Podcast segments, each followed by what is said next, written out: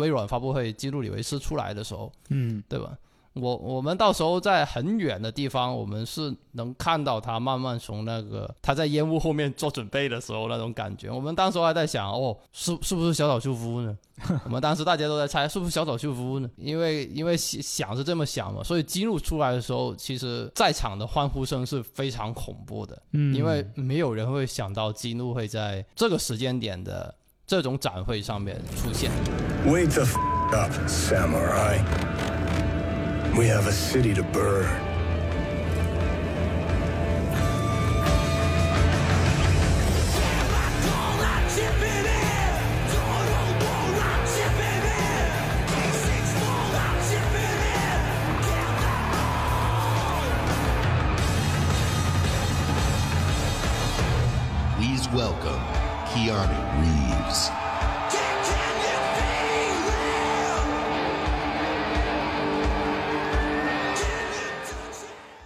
欢迎来到 UCG 杂谈会啊！今天这一期我们打算聊一下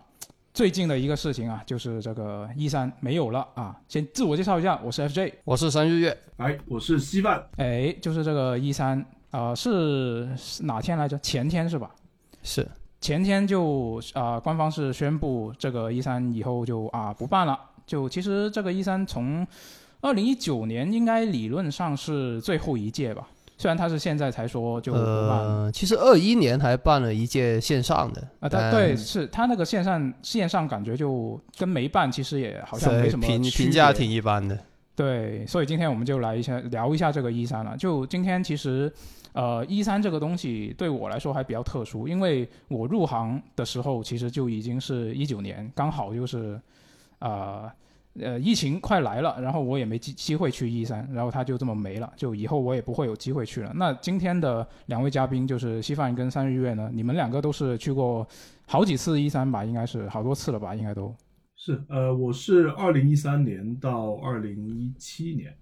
是我哇哦，就好几年了然后我是二零一六到二零一九，啊，对好羡最后一届慕啊！，就最后一届，对，搞的最后一届。对，所以我觉得既然请了你们两个来，我觉得就可以聊一下嘛，就是比如说啊、当年大家去一三的那些回忆啊，以及大家对一三的一个看法，我觉得都可以聊一下。嗯，对，那一开始就我觉得，首先就是很多人会问，就是因为有个高中同学，他其实平时不怎么玩游戏的，他也看到了这个新闻啊，过来问我，哎，这个一三怎么就没了？就我觉得可以说，这个一三应该算是一个。呃，知名度可能是最大的一个游戏展会，就是平常不怎么玩游戏的人，其实也是知道的。是因为我们这边呃游戏圈里面也是这个东西，以前我们就说的当当成是春晚吧，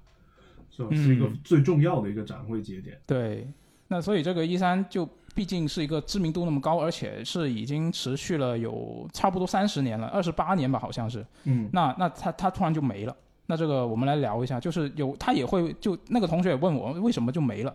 然后我当时就给他简单说了一下情况嘛。那我们嗯现在可以来聊一下，就是、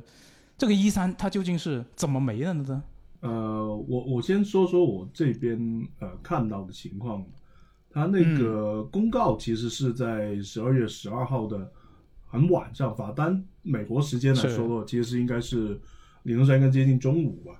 还算是一个很日常的时间。然后可能也会有一些观众就怀疑说，你这个说他死了是是怎么个死法？那其实这个死的还是很正式的，他是直接在嗯一三的官方的社社交媒体账号，还有他的官网上面，其实你现在打开你都会看到他的告别，他就很明确的说了，一三虽然也先经过那么多年的发展，但最后也到了一个结束的时候，那他就结束了。而且这个一三的主办方 ESA，他的总裁也正式宣布了这个决定，然后后面他甚至还接受了采访，虽然说的都是一些车轱辘话吧，那最最后的核心来说，就是一三这个事情已经呃没办法再办了，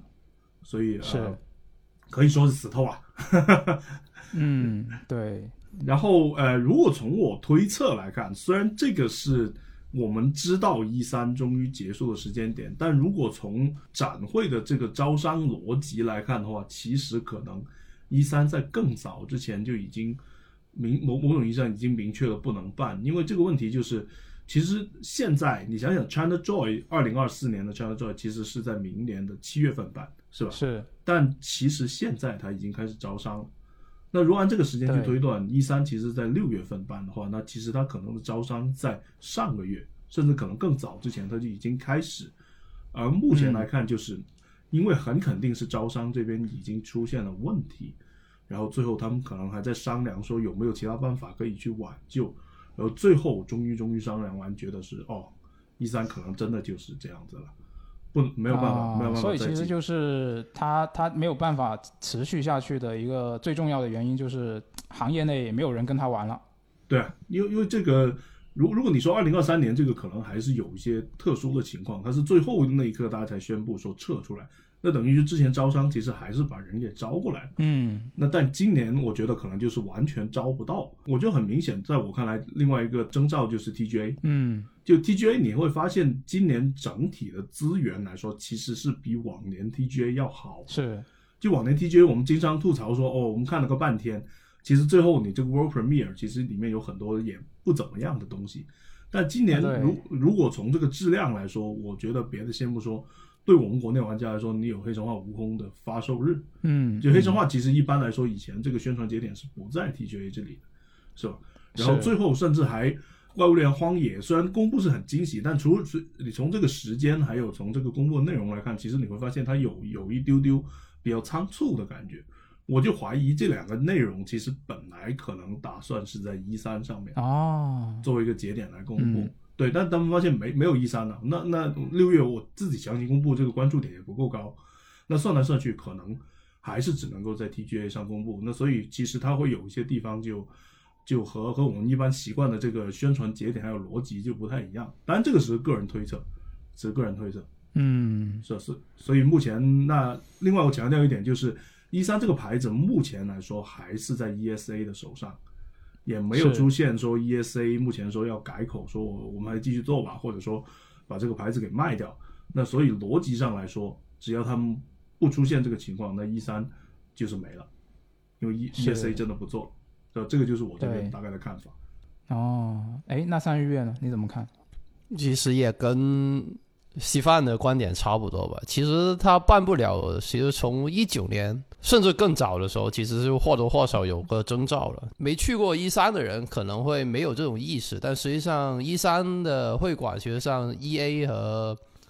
E A 他早就已经不跟一三混了，他是自己弄一个会馆。是然后微软也是，他自己弄一个展馆，实际上还在里面有展馆的，实际上就只有索尼和任天堂，就是我是指大的。嗯嗯，就他们他们其实其实也可以说是，只是在那个时候对办他们的发布会。是他在隔壁自己弄了一个展馆，然后到了一九年，一九年的时候，索尼也跑了嘛，嗯，到了一九年的时候，索尼也跑了，然后到了二零二一年搞线上那一次的时候，其实就已经基本上就已经御三家就已经全部不在了。是，对，然后原本他们不是说今年要办的嘛？对，然后今年的时候就已经变成了连育碧、卡普空这些也不跟他办了。其实从某个角度来说，你也能看到，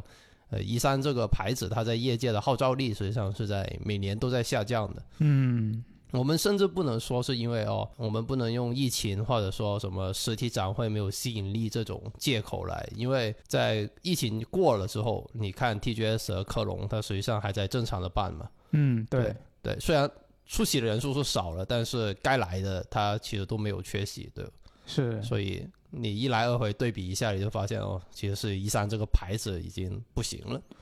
就我其实有看到一些说法，就是说，呃，他这一次呃一三的这个事情，其实跟疫情有一个很大的关联，就是疫情那几年大家不能办一三的时候，然后就逼着那些厂商去自己线上自己搞嘛，然后大家一搞发现，哎，我好像并不需要一三。也可以正常的宣发，甚至可能更省钱，效果更好之类的。之前在呃也不算很久以前吧，大概在一七一八年时候，其实当时候一三是有经历过一些争议的，但其中一个争议点就是这东西的成本很高，对，好像具体听他们的听外媒的说法，大概一个展台是在几百万美元左右。哇哦，这这个这个价格可能是那种索尼那种用心搞的那一种嗯嗯摊位，但我不知道几百万这个数字意味着什么。但是从呃事后厂商的那种反应还有回应来看的话，它肯定是业界最高的那一个。这个可能也会影影响到就是呃成本问题嘛，毕竟成本问题是一个很严肃的问题，就几百万可能的效果可能还没有线上发个预告片来的高。嗯是，而且年终以往年终的时间其实也是一个挺尴尬的时间点，因为以往一三除了饼以外，它其实大部分作品都是一些下半年能发售的游戏。是对你从今年那个 Summer Game Fest，是其实它是杰夫办的嘛，对，号召力其实还是有的，但是它的游戏阵容其实就已经没什么惊喜可言，都是一些我们知道会发售的游戏，就不会像刚才稀饭提到的，例如《黑神话：悟空》这种嗯明年发售的一些瞩目游戏，或者像《怪物猎人荒野》这种很受瞩目的饼，它的其实都没有的。那嗯其实从某种程度来上也能看出，就是可能官方那边他自己也意识到了，就是六月做游戏发布这种事情，其实有一点尴尬。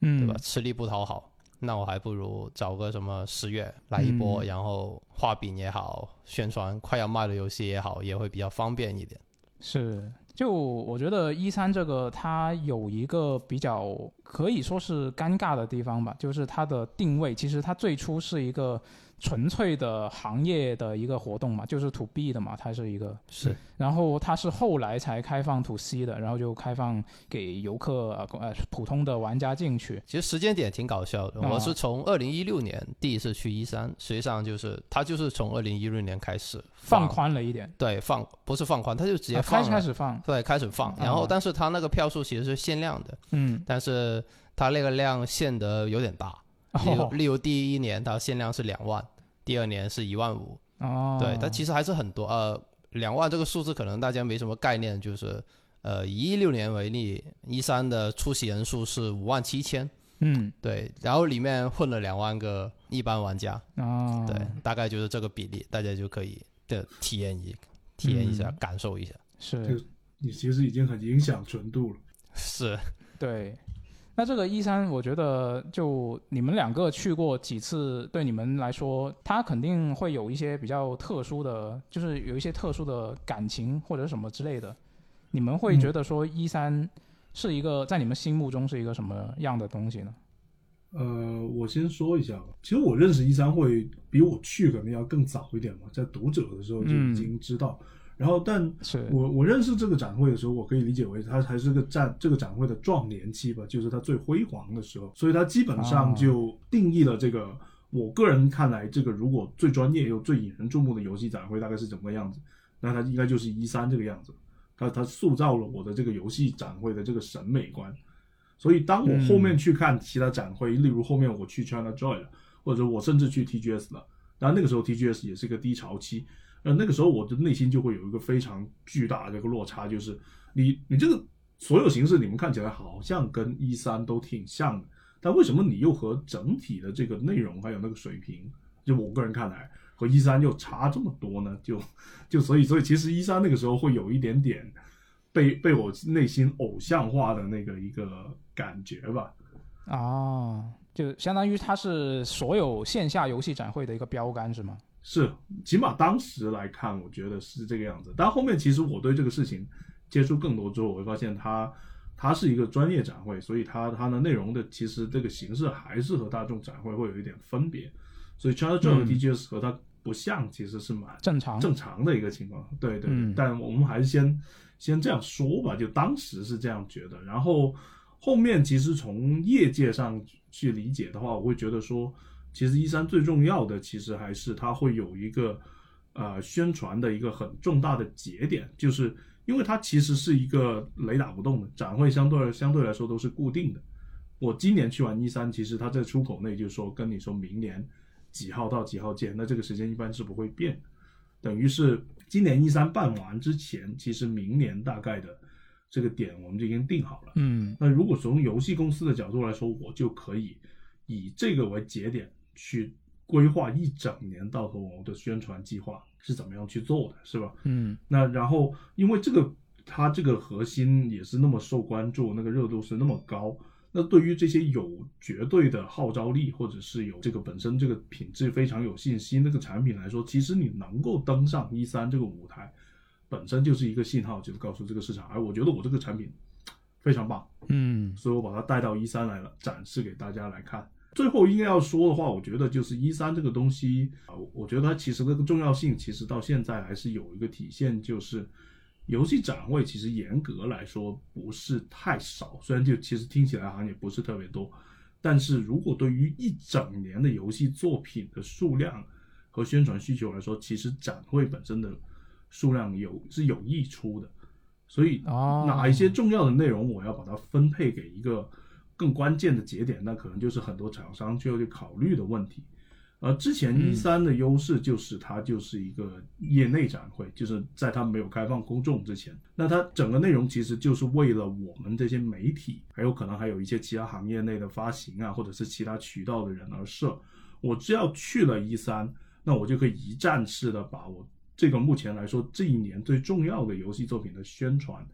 传播，还有这个可能商业沟通这些东西，我全都把它给搞定了。嗯这个东西哪怕后面虽然我们媒体的工作可能有一部分已经下沉到了这个自媒体，是甚至有可能是到场观众他用自己的这个设备来去拍摄，但其实整体来说，它还是有一个一三现场通过媒体在扩散给大众用户的这么一个过程。嗯所以我觉得起码你不管有没有一三吧，但你一般来说还是得有一个类似于一三这样的节点，这个东西我觉得是还是蛮关键的。是而当年一三就承载起了这么一个核心。哦，但是其实你说到刚刚说到这一点，我其实会有个疑问，就是说，嗯，你刚刚说的这个，我感觉它是线下游戏展会的一个特征，或者是它的优势，就不是一三自己的优势。呃，我觉得不完全是，主要还是关键还是那个专业展会这个，就就后面我觉得一三某种程度上其实放弃了这一点，其实是一个比较大的问题。嗯就是这个展会它必须是完全是业界内部向的，因为它其实是最核心的那一个展会。这个展会，如果你要考虑大众的话，其实它和核心用户的需呃这个专业用户的这个需求是完全不一样的。哦，就是它的厂商那边它要展示的东西就会呃有一些不同，是吧？对对，它无论是现场的啊、排布，还是从这个展会本身的目的来说，其实如果你要搞大众的话，你商业方面其实有呃肯定是要有一些妥协的。而一三一开始其实是没有这方面的顾虑的，它它其实就是一个业内自己的一个相对来说，我我也算是最高的一个展会或者是一个聚会吧。那那这个展会的话，它就它就不应该让一般的用户进去，因为因为不是说一般用户就没有这个参与这个，而是他们需要的东西和这个展会能够提供的东西有可能是错位的，它会有一个这样的问题。啊、你说到这一点的话，我突然就想到，因为我们我们昨天不是做了一个那个一三的名场面的一个剪辑嘛？对，我我自己在找素材的时候，我就能感受得到，就是越往前，就是越越古早的那些一三展会，嗯它那些舞台上面的展示就越朴素。是就以前以前他可能真的就像你刚刚说的，他不需要去考虑普通的玩家、普通的观众喜不喜欢、高不高兴，我反正就是对业内人士做的嘛，所以就是很直接的去展示我这个产品的一些业内关注的东西就可以了。但是越往后，他的秀的那种感觉，就是它越来越像一个 show 了。对对就就这是一个我自己非常直观的感觉，在找素材的时候。是，但但我觉得某种程度上，呃，也还是有它的必要，就是就是如果你把它做得更好看、更吸引眼球，那在传播方面其实也有一些便利。但是总体这个展会来说，我觉得其实是不应该妥协的，还是应该保持了专业性。那三月月怎么看？因为 我是从二零一六年开始，实际上我能接触到，我亲临去到一三之后，我能接触到的一三已经按照西方说的，就是已经不是那个这么专业的一个对一三。就嗯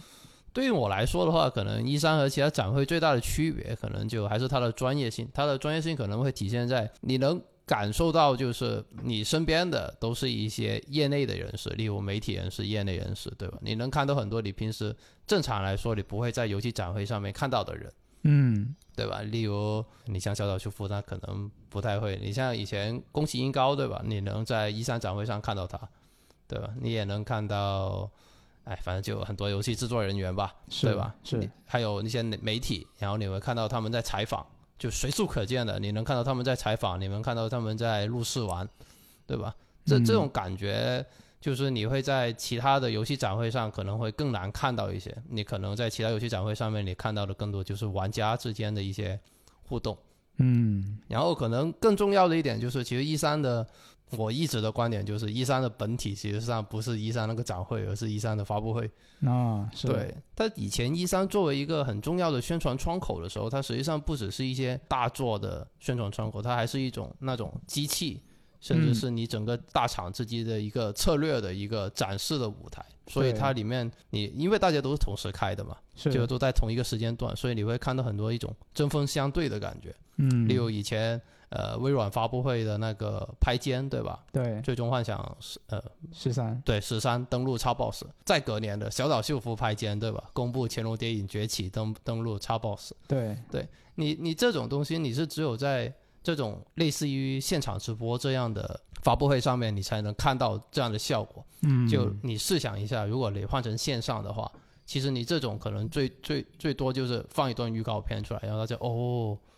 哦就什么呃战神登陆超 boss 吧，大概就这种感觉。你是你是不会有那种那个人亲自到了站台的那种感觉，你就没有那种震撼的感觉。虽然我们有时候会说主机阵营这种阵营粉丝这种东西。不是一个太好的东西，但是从某种程度上来说，它也赋予了这个主机玩家界一点生命力吧。对对对，然后一三没有了之后，就反而就它就缺少了一个这样的舞台，就缺少了一个嗯引起争议的一个舞台，就嗯最后就会变成一个，例如线上来说的话，它会最后就会变成一个很枯燥的。索尼今年的发布会公布了多少款大作，对吧？对微软今年公布了多少款大作？哦，谁更多，谁更少，最后就变成一种很无趣的一种感觉。特别是你像任天堂这种，它其实它发布会从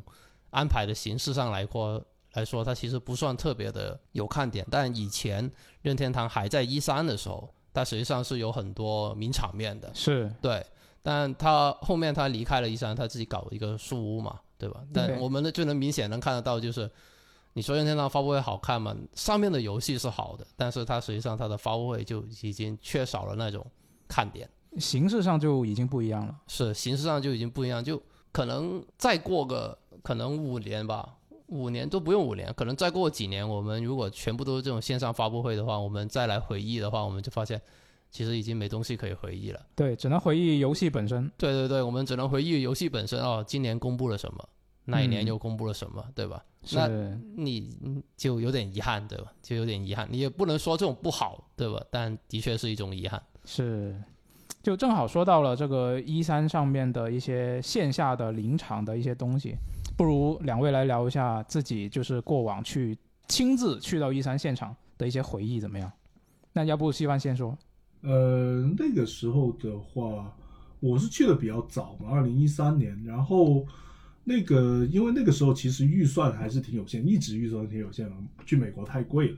所以我们采访的时候一般最多就有一次是三个人吧，但大部分情况下就是两个人。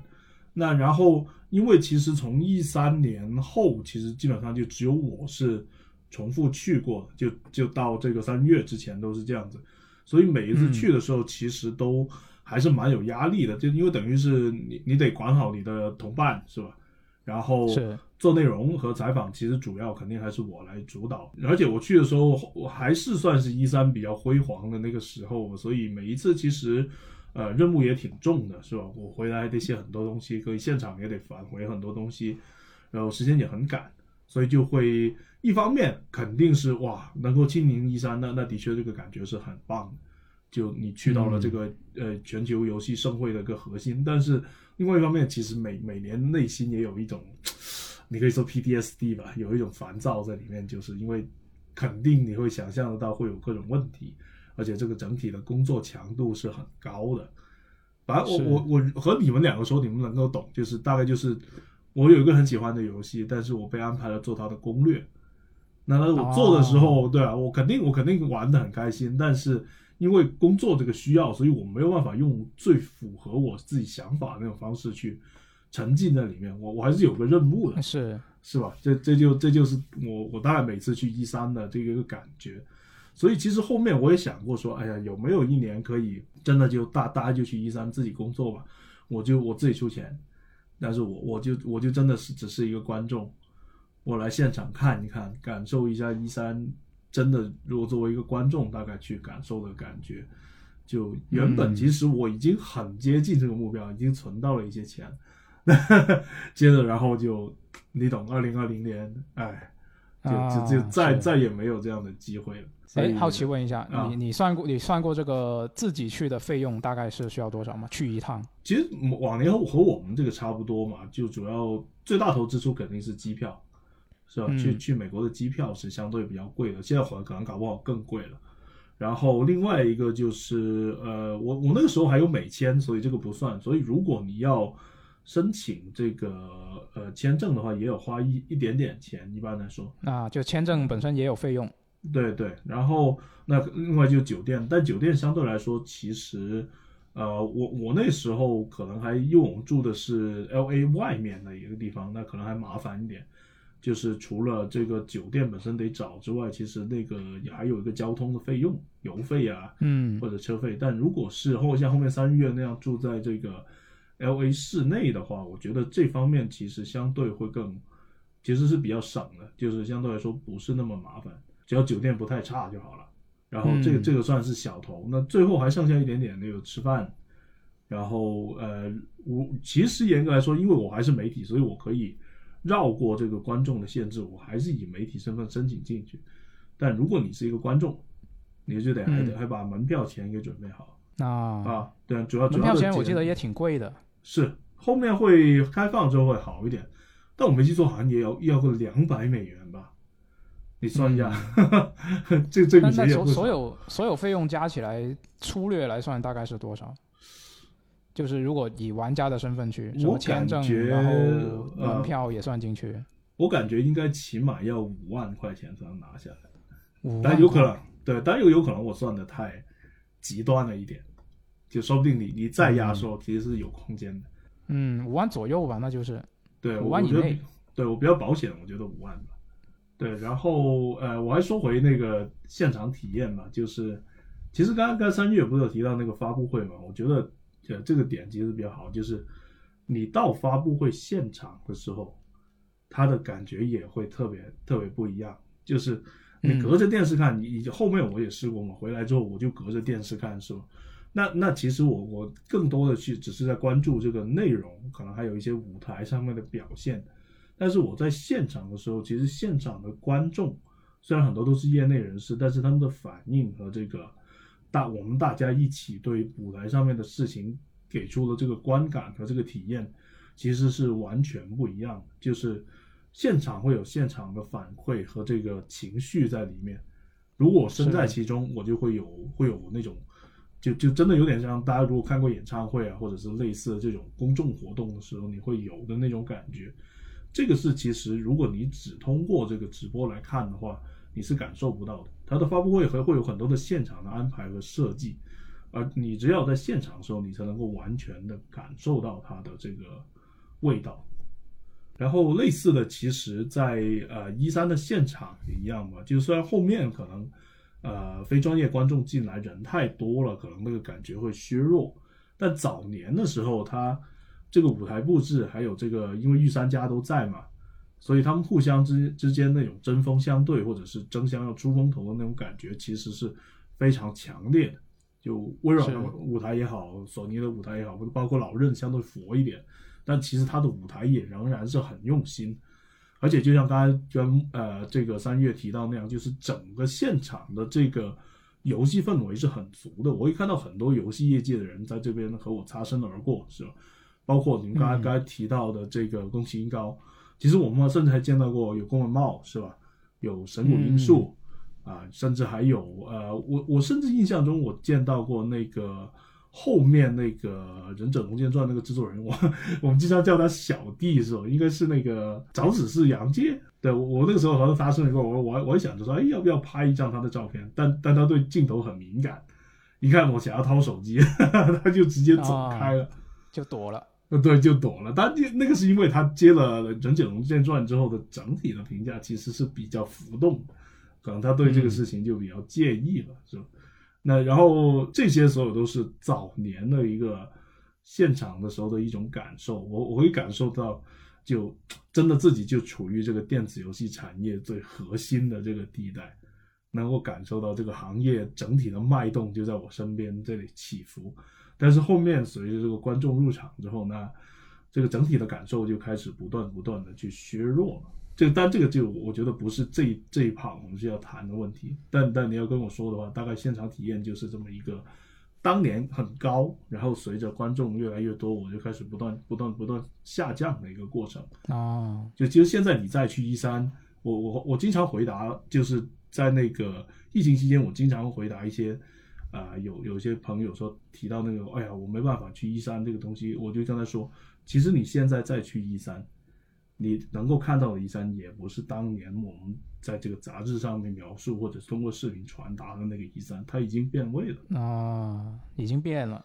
对，这个但这个我对这个我觉得可能三月的感受会比我更重一点，因为他是最后那几年去的嘛。实际上，我也按照西方的说法，其实我也没有体验到过去的一三吧。毕竟我第一年去就已经是群众进去的那一年。但是从某个程度来说的话，呃，我我体验的可能也跟大部分玩家他自己想的体验会差不多。但其实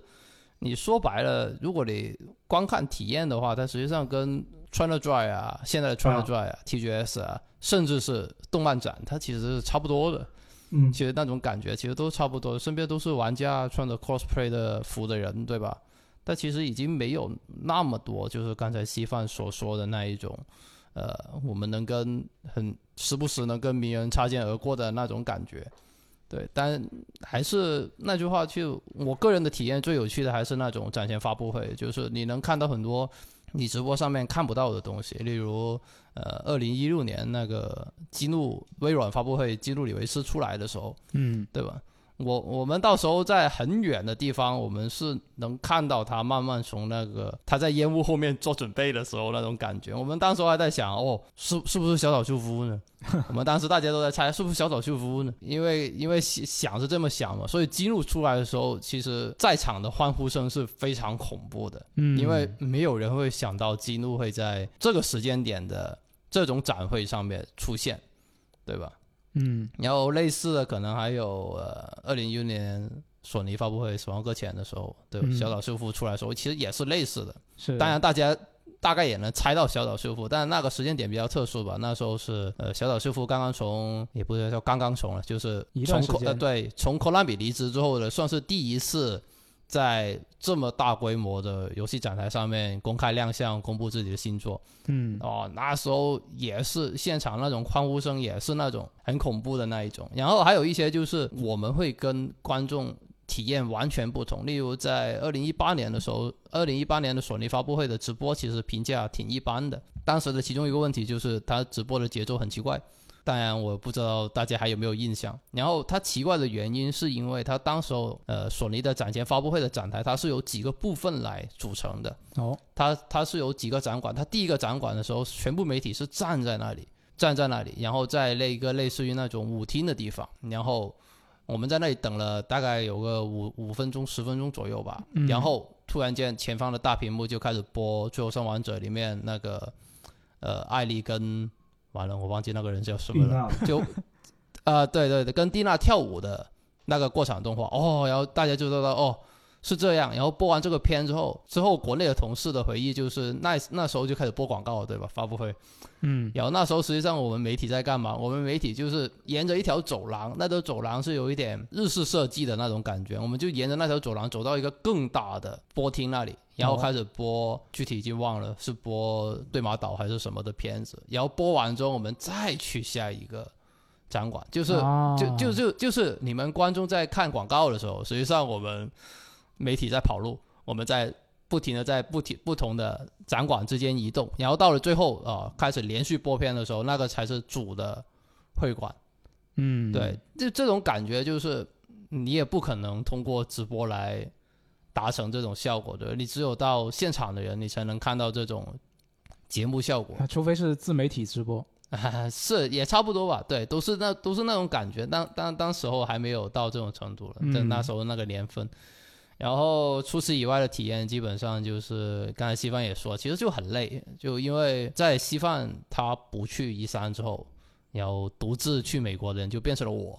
嗯对吧？？然后就变成了我。然后因为一三会馆设计的缘故，所以我逛展的时间实际上没有大家想象中那么多。其实我每一天基本上就是不停在各个展台之间来回跑，然后去试玩，然后去采访，有时候甚至还要跑出去会展外面、展馆外面去、去什么，然后一天弄完了，然后回来还要写东西，对吧？发给国内的同事，然后第二天又要起床，然后又去跑展，对吧？但也也算是一个很难得的体验吧，因为我在这个过程里面，其实遇遇到了不少就是来自国内外的同行，因为你会他会有一个媒体休息区，嗯你会在那里看到很多跟你一样的同行拿着个笔记本电脑在那里疯狂敲字，要不就在疯狂睡觉，就你能看到看到这些，然后还会遇到一些玩家的。我在之前的 E A 的 E A 的展馆上面就。那个不叫展馆嘛，那里严格意义上来说不算一三的一部分，那里就遇到过呃来自国内的一些我们的读者，嗯，对，这这也是一点很有趣的缘分，对吧？是的对对，这也是一些很有趣的缘分。就这就算是一种，呃，你在你去参加一些国外的一些游戏展会的时候，你只只会在这种场合遇到的一些有趣的事、有趣的人，嗯。也算是一种很难得的体验吧。是，哎，那说回一三这个就是永久停办这个事情，我就我看到有一些说法，就是说觉得一三这样办不下去，啊、一方面是我们之前提提到过的，就是厂商发现不需要它了啊，不跟它玩了。这另一方面，也有人觉得说，一三从以前的一个纯粹的对业内的一个展会，是变成一个逐渐的面向公众的一个展会，它是不是这个变化也是对它的这一次的停办？有一些什么具体的影响？呃，我我个人觉得是，其实我一直在以前的一三报道里面都会提到这个问题，就是前面也说到了，那个非专业观众他以前虽然存在，但是那个数量相对会少一点。我说的是二零一六年之前，嗯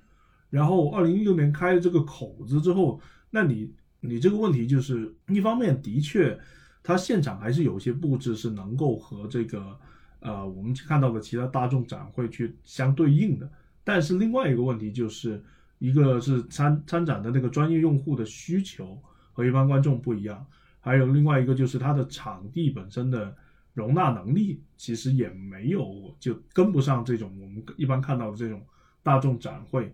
那这个我觉得很很明显一个点就是，我我们当年大概我记得我是有一次去试玩那个 MGS 五吧，就是幻痛，哦对嗯，他那个时候竟然排到了三个小时，三个小时的队伍。然后我我因为排的时候我是安排在了最后，我我算着呃差不多在这个场馆结束之前应该可以排到吧，但实际上嗯。因为那个展示花花了太多的时间，就和和他这个排队的预计时间不一样，所以最后我们就作为有大概有十来个人吧，我们就很惨的，最后已经快要排到的时候，现场宣布说不好意思，这个展会要结束了，请大家离场。啊，那等等于就是我我我就没办法了，我我就差最后那一步，那那我这个工作我就做不了了。而其实前面其实我我要等那么久，很大程度上的原因就是有太多一般的观众跑进来了，他们也想看，他们也想玩，所以那他们也买了票，我就严格来说他们也有这个资格，但问题在于这这帮这种观众他玩了之后，他他就玩了，就玩了或看了，对吧、看了就看了，他他不做任何事情，但我这边是要干活的，是吧？对，呃，那我觉得这个这个和专业观众和一般这个呃呃这个一般观众之间的矛盾就有点大。但问题是，实际上这个矛盾严格来说不是观众和观众之间的矛盾，应该是我是我们这个专业观众还有这个厂商、媒体和 ESA 之间的矛盾。因为你这个安排，你其实没有考虑我们这群人的需求啊，是吧？对，也而且也没有考虑厂商的需求，因为你专业观众本质上说是要给他们宣传嘛，是要给厂商宣传嘛。是啊，对，那现在这就相当于没了这个部分。就是这个问题。我不知道三月是不是有有更深的感受，因为他的他那几年是这个观众最多的时候了，应该可以说是。先说点数字吧，就我觉得所有听众都没有，就是没有那种意识，就是呃，为什么开放了公众之后，我们对于呃一三的体验会发生这么大的变化，或者说我们甚至觉得是有一点负面的感受，是吧？嗯是范老板他呃是是去过科隆的，说一个数字吧，就是科隆的呃到场人数在巅峰期的时候是三十七万，嗯，啊，然后一三是六万。是。然后为什么会有这么大的差别？可能大家就会觉得啊，是不是限制了人数什么的？其实它不只是这个原因，而是它这个场馆就只能容纳这么多人。哦，对，一三的那个会展中心的面积大概在六万七千平方米左右，然后科隆是二十八万。对，就你能听这个数字，你就能大概能感受到，就是这两个场馆的容纳人的那种能力能力是完全不一样的。它其实一三在洛杉矶的场地，它实际上是不适合开放给太多观众的。它在第一年，二零一六年的时候，他们去了，总共参展人数大概是五万七千左右，嗯，然后里面有两万个两万张票是给一般玩家的，所以当年就立即就爆出了那个空间不足的问题。嗯，然后第二年他们把这个数量降低到了一万部，但问题还是严重。就是他们其实尝试过很多方法，例如他们将他们提前给媒体留下了一些逛展的时间，例如他一共有四天，他有两天是给媒体的，嗯。然后媒体还能提前三小时进展，是。但其实意义不大。哦，就是你看稀饭刚才说的《乾隆谍影五》的那个问题，它有一些很热门的游戏，它不是那一种，你说我提前个三小时，然后媒体就能全部解决的事情。例如嗯每年任天堂的展会都是试玩的噩梦，嗯嗯，对，因为任天堂的展会的展台的风格有一点像他自己厂商的风格，就是我也不搞太多花里胡哨的，我的展台就是一大堆的试玩机器，然后几个大作放在那里，大家排去吧。嗯。然后因为每年任天堂的游戏都是很有号召力的，是。例如《旷野之息》那一年，嗯。哦哟，那个展台，当时我第一年去一三是第一年吧，去一年。啊，三对。我当时去，我们打算还想去，哦，我们去排一排旷野之息吧。然后我们看了一下队伍，哦，绕了场馆一圈，就绕了那个 不是绕了任天堂那个展馆一圈。然后我们就说、哦还行，还可以哦接受，去排一下吧。然后我们去到那个队尾之后，工作人员才跟我说，不好意思，这是第一个队的队尾。然后我们看了一下，哦，原来他把隔壁的那个展台也占了，就是他的队伍把隔壁的展台也包围了。哦，对，就绕了几圈，就是你就能感受到，就是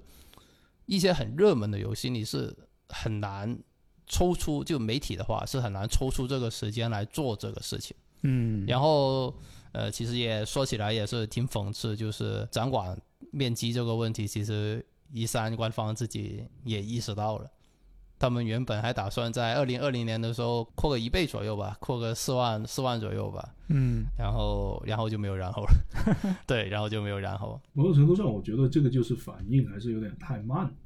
因为你想想，它是二二零一六年就开放了，是吧？其实我觉得很大程度还是一九年索尼不搞了，对吧？我不玩了，然后他退出来，可能一三才意识到，哎呀，出出问题了。是，但明明之前其实微软和 EA 都已经受不了了，他们其实都在外面开了两个分他厂。其实还是有足够的反应时间，但他还是没有就是应应应出措施。啊我觉得 ESA 某种程度上你会看得出来，它就是官僚主义太重了。哎，那其实回到刚刚就是我们这个话题本身，你们觉得它一三的这个改变，你们觉得是一个对的改变还是错误的改变？就是从向公众开放的这一点来说，不保持纯粹对业内的这一点来说，我我还是来聊一聊数据吧。来，对，其实它有一个很明显的，就是在呃一三它的 ESA 它在一三上面的收入，其实绝大部分是由官方还有赞助商提供的。嗯对，这个比额是占的很大的。然后他们开放公众的原因是什么呢？其实所有人都能想得到吧。当你的收入全部都是由官方和赞助商来定的时候，你要硬增加一个参展方，它其实就是为了赚更多的钱嘛。是对，但实际上玩家的收入在最巅峰的时候，玩家门票的收入其实也没过百分之三十，嗯，就是都是在百分之三十左右徘徊，这已经是最多的那几年。但是作为代价，就是索尼这一些他们就不参展了，因为那些展台在外面的人，他其实是不给钱的嘛，他不用给钱的嘛。你像微软、是 E A，他其实不用给钱的嘛。那其实我觉得你无论怎么个算法都好，你就好比你少了两个，少了一堆长期的合作用户，但是你换来了一些你明年不一定会出现的短期用户。就嗯，其实说说白了，其实还是有一点短视吧，我觉得。就他们，啊但我不知道 ESA 官方自己是怎么想的，但是我觉得他们就是想赚更多的钱，所以才开放公众，嗯，然后结果就是 他丢了更多的钱，对吧？有一种杀鸡取卵的感觉。嗯觉得也差不多是这个观点。当然，我觉得核心问题还是，如果他真的是那么，这就真的那么诚恳的说想要去扩大这个非专业用户的体验的话，或者是那个呃这个入场规模的话，它应该一开始就要考虑把你这个场地换到一个更合适的地点。嗯而不是说你你还是强行在这个呃呃洛杉矶会展中心这边凑合啊、你如果是在凑合，那其实就所有做这些事情肯定都是错的，因为你的场地只有这么大，你你不可能兼顾所有需求，那你只能够在另外一方面损失一些东西，才能够去就弥补得了这个这个问题，那那就会产生像刚才三月说的那个逻辑一样，你这个就自己把自己的最重要的东西给丢了，然后换了一些。可能相对来说，其实反而没没有那么重要的东西，丢了西瓜捡了芝麻那种感觉。但如果从长远发展来看，我觉得一三拥抱这个一般用户还是有它的必要性，但是你要学会就，我觉得例子来说也还是科隆展一样，科隆展其实有两个区，一个区是 to C 的区域，一个区域是 to B 的区域。虽然它这个 to B 的区域过于商业化了，我觉得就就一个一个小隔间，每每个就是我们是某某厂商给有几个代表在那里聊，我觉得那个那个又有点对我们我们这种媒体专业观众来说就有点缺乏意义。但是你，我觉得这个区分还是有它的必要性，就是专业用户有可能需要一个专业的区域来去沟通和快速的解决这个新闻传播啊，或者是商业沟通上面的问题。然后你在另外一个区域，让那些厂商他们这个辛辛苦苦做的这个舞台布置，还有各种试玩，能够被这个现场用户给呃接触到，能传播出去。尤其是现在这个已经非常下沉、非常草根化，我觉得这个其实是符合时代趋势的。所以 ESA 可能面对的那种问题，就是有一部分第一线去做的人的时候，他其实他们的观点是比较务实，或者是比较接接地气的。但是他们的最高决策层已经开始是那种僵化了，或者他他们的那个思维已经没没有嗯没有那个拓展能力了，所以他们就会变成明明下面的人在尝试新的东西，但是上面的人还是不断的在固守着一个固定的形式，那最后遇到问题就是两边没有办法完全很好的匹配，最后就包括当年其实杰夫他也是这个一三的一个。很很重要的一个合作对象嘛，是吧？那最后为什么自己跑出来做这个 Summer Game Fest 就受不了了？就就他就 ESA 这群人没救了，是吧？就就这个感觉。所以我觉得最大问题其实是在这里。那其实一三现在没了之后，就感觉现在我自己说得出名字的游戏展会，好像基本上都是 to C 的，都是对公众开放的那种，就好像。是不是已经没有了那种就纯对业内的那种专业的游戏展会了？那是是这个形式本身现在已经不被需要了，还是怎么样呢？大家怎么看这个问题？我这个答案是有一个我自己的局限在里面，就是我是看着一三长大的，是吗？嗯，所以我很难想象没有一三这种展会，呃，这个这个游戏业会是怎么样。单单大家可能会说，那那其实已经也没有了好几年了，是吧？这二零二零年到二零二三年，其实都都没没有一三是吧？好像好像也没差了什么事情。但就像我们刚才这就之前面提到过一样，就是其实你会发现，它还是会少了一些对整个游戏业界来说很重要的一个，我我我当当都做是对外宣传窗口吧。就是一三其实严格来说不完全只是针对游戏圈子，它对于整个全球的市场，就甚至那些不怎么。呃理解游戏的人来说，一三也有它的重要点，就是每年你有嗯这么一个非常受关注、非常重磅的业内盛会，它会给所有的这个市场产生一个印象，就是哦，电子游戏这个东西本身的确还是在不断的推陈出新，它有一些嗯很呃成果和一些结果，他们把它给做出来了。然后大大家可以，如果你你平常不关注其他领域无所谓，你只要看一眼一三是吧？看一看一眼它相关的新闻，你就会发现哦，整体大概游戏业可能是朝着这么一个方向去发展的。呃，相比起来，其实你会发现没有了一三那几年，那个这个，嗯，你虽然其实它一三有很多功能被各个大大小小的展会，甚至还有夏日游戏节，还有杰夫的 TGA 给替代掉，但是他们嗯。能够因为各种一呃呃形式上面的限制吧，所以他们没有办法完全承载出来这个点，甚至可以说 TGA 目前。其实你会发现它带来的争议很大，但是它其实带来的关注度可能还不如一三，就因为它它太杂太不纯粹了，所以我我觉得嗯。我们还是需要这么一样的一个，就就你以电影来作为对比的话，可能我们需要的是一种专业的电影节。我我不是说奥斯卡 TGA 把想要想要把奥斯卡这个位置拿走了，OK OK 那就奥斯卡吧是，但我们需要是另外一些电影节，可能像威尼斯这种、是吧？它它其实重点不是颁奖，是展示这一年这个电影人他们觉得最优秀或者最值得关注的这个电影作品。然后我们通过关注这样子的活动，我们就可以看得到全球整体这个电影市场或者这个电影行业，哦他们大概在在做一些什么样的东西，它目前的趋势是怎么样的，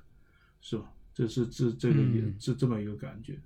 但最后还有一个脑洞，就是我觉得从私心来讲，如果后面真的还就就真的还按我的观点是需要这么一个展会的话，其实它并不真的需要发生在一个和我们隔着半个地球的地方，它说不定哦是不是可以发生在我们身边。如例如国际化一点，它能不能发生在 TGS，是吧？我我们可能嗯让 TGS 更多的外国厂商，包括我们自己中国厂商参与到里面，我们把 TGS 变成一个更大的一个专业的全球展会，或者是更理想化一点，会不会发生在我们自己的土地上？当然，这个这个就是也也都又说的有点远了，但但我目前大概的想法就是这样子。就是呃，历史是个循环嘛，这俗话可以说，就是我觉得一三即便没有一三，它其实也会有，就是之后会再有一个类似于一三的东西。原因我们其实也，我们刚才也说了很多了，对吧？就是业界需要一个这样的东西，就是需要一个舞台，或者说你可以说是契机，让就是不同的游戏厂商还有媒体在同一个时间段齐聚一堂，对吧？然后向玩家展示一下他们接下来他们自己的作品、他们的产品。我觉得就是现在还是没有一个科隆，可能勉强算是一个吧。但是呃，你像 Summer Game Fest，还有我们刚才所说的 TGA，它其实都是要不就缺了点号召力，要不就是不够纯粹。嗯，对，其实厂商那一边，他们其实我也能感觉到，就是厂商那边他自己也在发生着一些变化。如果按照正常的逻辑来说的话，没有了一三之后，呃，我出差的机会应该会变少才对。但实际上就是我今年，今我今年出差的机会其实是出差的频率，实际上是比以往每年都要高的。嗯对，就是例如之前的 CDPR 邀请我们去波兰试玩《往日之影》，对吧？还有索尼那一边邀请我们去洛杉矶试玩《蜘蛛侠》是漫威蜘蛛侠二。其实这些事情在以往就是在一三里面处理掉的，是对。然后现在就变成了官方就要通过这一种方式来跟媒体面对面的接触，嗯，对。挑个时间自己对对对搞一下。然后你说这一部分跟以前，就从媒体的角度来说，这部分跟以前我们的工作有什么区别吗？其实没什么区别的，除了签了一份保密协议以外，啊，有区别啊！你工作起来轻松了，比去一三是吧？哎一一样的，一样吗？一样的，哦，对，就事情还是那么赶，就是最大的区别是什么？最大的区别就是我们在里面体验到的东西，我们是不能第一时间反馈给玩家的，嗯，就是其实上是里面是有一个时间上的断层。嗯嗯，对，就可能可能就最近一两年，可能大家可能如果有关注国内游戏媒体的话，其实能看到这种这种类型的试玩其实是越来越多了。有什么啊？我们感谢谁谁谁的邀请，我们玩试提前试玩了什么什么。是对，其实这些东西就是以前我们在一三里面做的事情，就只不过现在就是厂商就是他们在找另外一个方式，在嗯弥补一三这个事情。然后我觉得到了一定程度之后，可能厂商他自己也会意识到，就是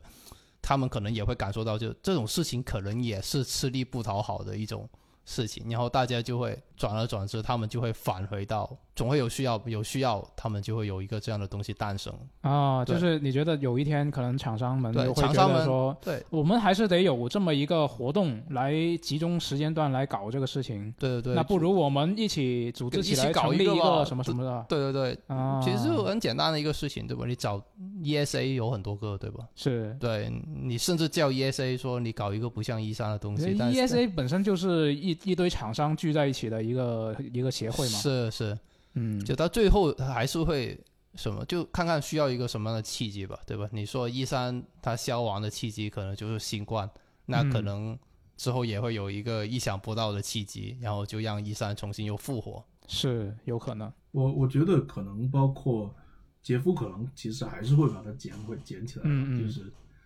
但因为这个夏日游戏节，其实目前我觉得也节奏上来说也还是有一点点问题。其实它可以有一个类似于，就以前杰夫自己也会搞一个下一个游戏节的这个所谓的展前秀，但因为他和一三之间是有一个互相重叠存在的时间段的，所以其实他也很尴尬。那我就觉得可能是不是，如果现在这个样子，他就干脆把它扩展，我又把这个 T 呃，我把这个呃一三的原本的一些功能给接过来，那他可能可能就很呃，某种程度上，我觉得杰夫就成功的垄断了这个 这个电子游戏宣传的一个比较大的一个口吧。但那那当然，这是他这么多年耕耘得出来的一个结果，所以我们也不能说什么。但我也比较担心，就杰夫本身又又有点太跨界了，是吧？像像今年这个 TGA 就很明显，就是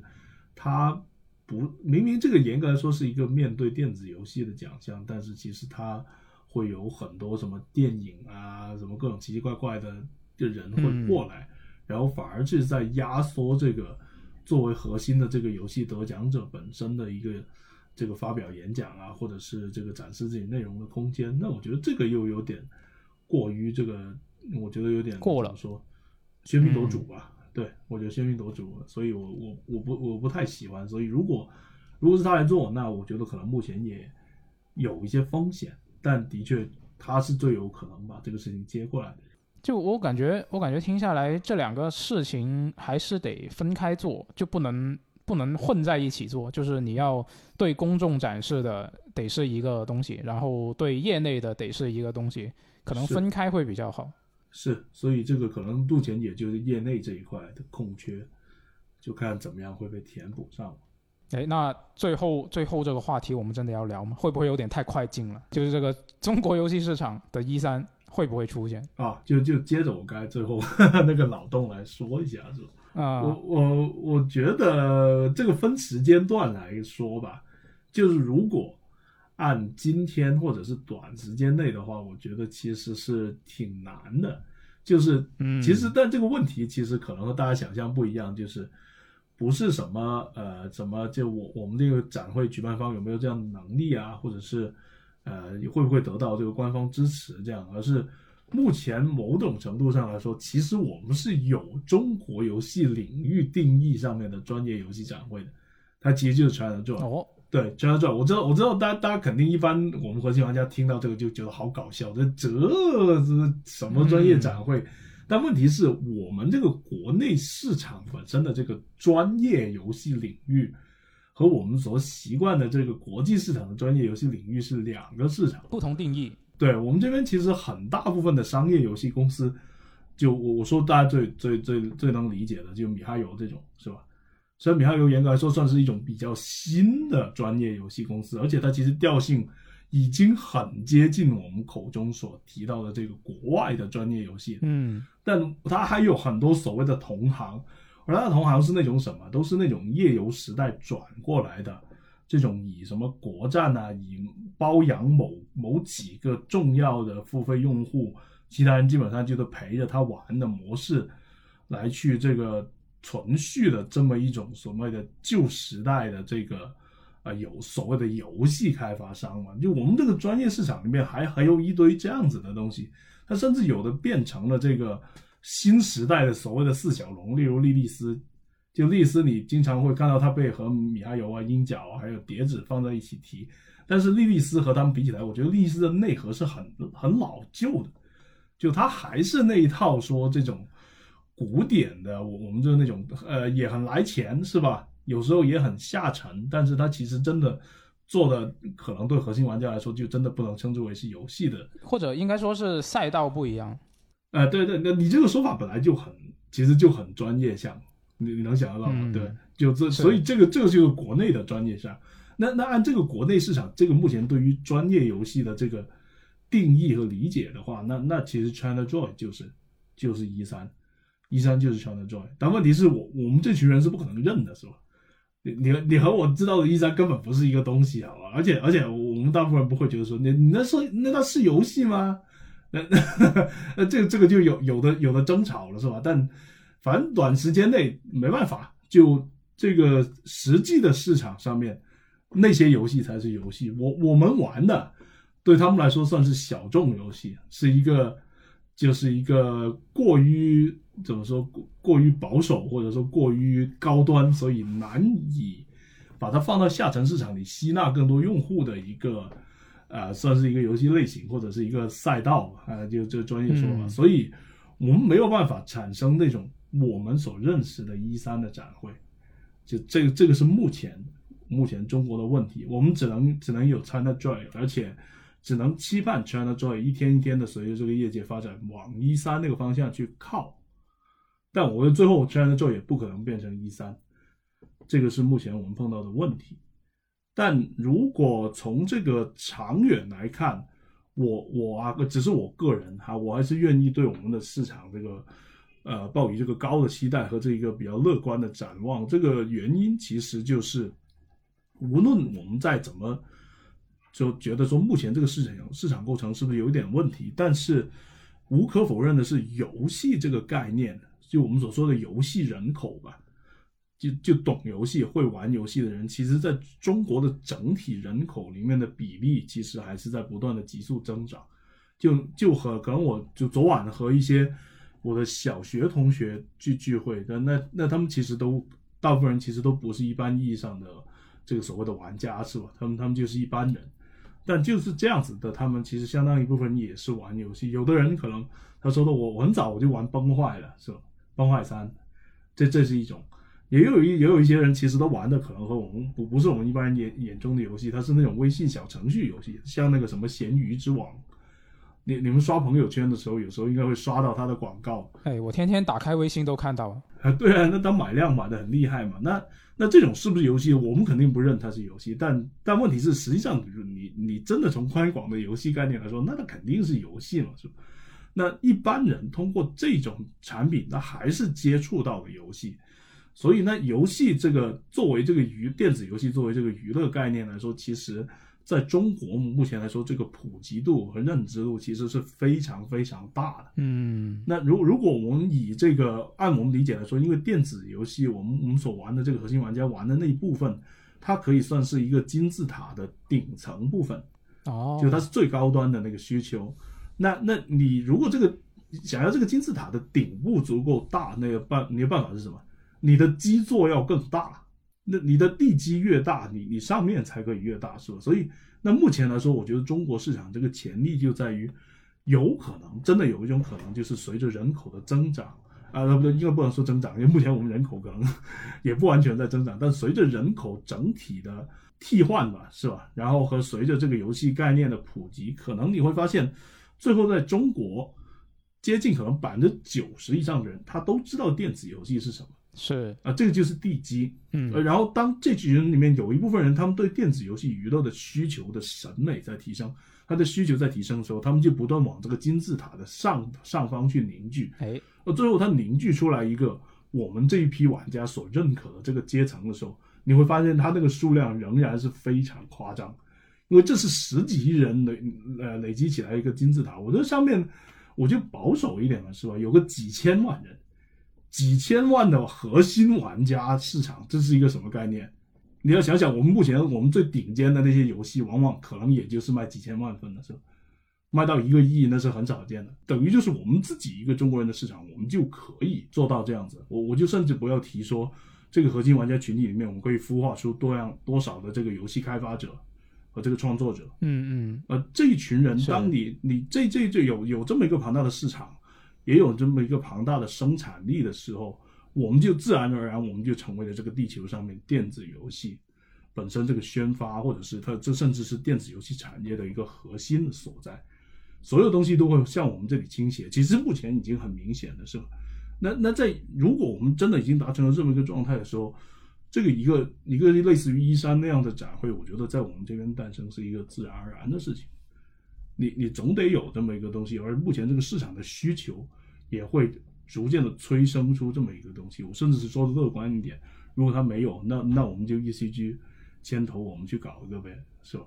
那个时候中国市场应该是可以做的！是吧？可以但但这个都都很乐观，画饼画饼啊，大家大家听听就好，大家听听就好。那其实我感觉这个东西的关键，可能还是就是就我们语境里面的这个电子游戏，它能不能成为国内社会的一个大众娱乐项目？就是到目前为止，我觉得还不能算是大众娱乐。呃，这个肯定有，呃，我觉得也可以换个角度想吧，就是嗯我们的一三会不会出现，除了要取决于呃市场还有用户这些人以外，其实还跟呃开发者自己也有一些关系，因为嗯在以往就是很我说的已经是很古早的中国游戏市场，它其实上是不需要一种呃我们国外游戏媒体的那种宣发手段，例如你像以往呃腾讯的那个时代，他们游戏不会说我们要出个预告片之类的，他们嗯就。因为这也算是移动端游戏的一个宣传策略嘛，对吧？网游的宣传策略，我们就不需要预告片，我们就说，呃，游戏要发了，大家来预约吧，就是那种感觉。但实际上，就是随着这几年的发展，我们实际上是能看到很多中国的游戏厂商，他开始尝试在一些类似于游戏展会，或者甚至直接就在游戏展会上面，例如之前的《黑神话：悟空》，对吧？嗯嗯大家就在各大的国外的游戏展会上面公布自己的预告片，然后呃，还有像之前的《蚁之刃》，对吧？这些游戏它其实都开始在国外的游戏展会上面露脸，甚至有一些其实它不是那种我们传统意义上的三 A 大作，例如你像《沙石镇时光》这种游戏，嗯它其实也在国外的一些小小的或者大大的一些展会或者在发布会上面有公布，但实际上也算是一种国内一些游戏厂商它的宣传思路的一个改变。就例如你像呃米哈游，米哈游算是最这方面玩的最透的一个，它各大游戏展会你都能看到他们的影子，对吧？嗯，无论像 Summer Game Fest 还是像科隆 TGA，就无论大小，你都能看到，大概率能看到米哈游自己的游戏在上面宣发。他甚至有时候不是宣发一些新的游戏，他可能只是就像手游一样，我宣发一个新的版本，甚至连米哈游他自己的自己的一个每个月的一个版本版本预热，对吧？他们每个每个游戏的版本更新，他都他们都会有一个发布会。我没看过其他，我只看过原神的。其实他们自己搞的发布会就已经有一点，呃，像一三那种展前发布会的那种感觉，就他们有自己的舞台效果，他们有一个小小的舞台表演，对吧？嗯的大伟哥在上面棒读，对吧？那也是一种表演，对吧？这也是一种表演。就这种发布会，你在国内的，别说手游，就是你说商业游戏，其实你也很，在往年其实你是很少见到这一种宣传方式的。嗯对，但现在的话，就是国内很多厂商就他就愿意开始搞这个事情了，嗯就是搞一点舞台效果，或者是我会挑一个舞台来展示自己的游戏，而不像以前那样，我就只能在一些网站微发条微博、发条 B 站，对吧？嗯然后呃买点买点流量，对吧？买点广告。那现在他们就开始用另外一种方式来接触玩家。那我觉得，即便未来没有一三，或者说 China Joy 最后也没变成一三，但我觉得这种思路上的转变，它最终就会引导像一个可能某一天，可能米哈游就会出来说一句，要不我们国内几个大的手游厂商一起搞一个手游界的一三好不好？我们嗯什么？我脑补一下，就是我们跟 Tap Tap 一起来吧，搞一个吧，啊对吧？嗯那说好啊，那那也算是一种对吧？也算是一三的另一种形式。就一三它不一定只是核心玩家、主机玩家或者什么，就每个游戏、每种游戏它都能有自己的一个一三，这个可能能就是一个比较呃符合现实。就我觉得中国的一三可能就是最后会以这这种形式来转变。嗯。对，就例如腾讯它自己有个 WePlay 的发布会的吧，其实是。那一种其实也有一点像，但是它很局限在自家的。在腾讯自家平台上面的游戏，但是它其实也算是一种出行嘛，对吧？嗯嗯。它也是一个很大的发布会。嗯，那其实总结下来就是可能没那么快有，但是长远来看，未来会有一个类似于一三的东西，是是可以我们可以去期待的，是，毕竟这个东西是个必需品嘛，对吧？嗯那是它它可能就是各种宣传方式，它最后都会导向这么一个结果，就是你嗯规模搞到一定程度的时候，你最后就会变成一个类似于一三的对类似于一三的一个东西。嗯，哎，那今天关于一三的这个话题，我们也聊得挺多了，就有一些我们呃自己啊、两位两位嘉宾自己去一三的一些啊、感受、体会，以及对这个展会本身这个形式的一些自己的看法。那我觉得听我们节目的一些听众，应该也会对一三它的一个停办有一些自己的想法。那如果大家有什么想法的话，也可以在我们的评论区啊分享一下。那我们也看一下大家有有一些什么样不同的意见，我觉得挺也挺有意思的。那我们今天的这一期节目就录到这里，我们下期节目再见，拜拜。拜拜拜拜。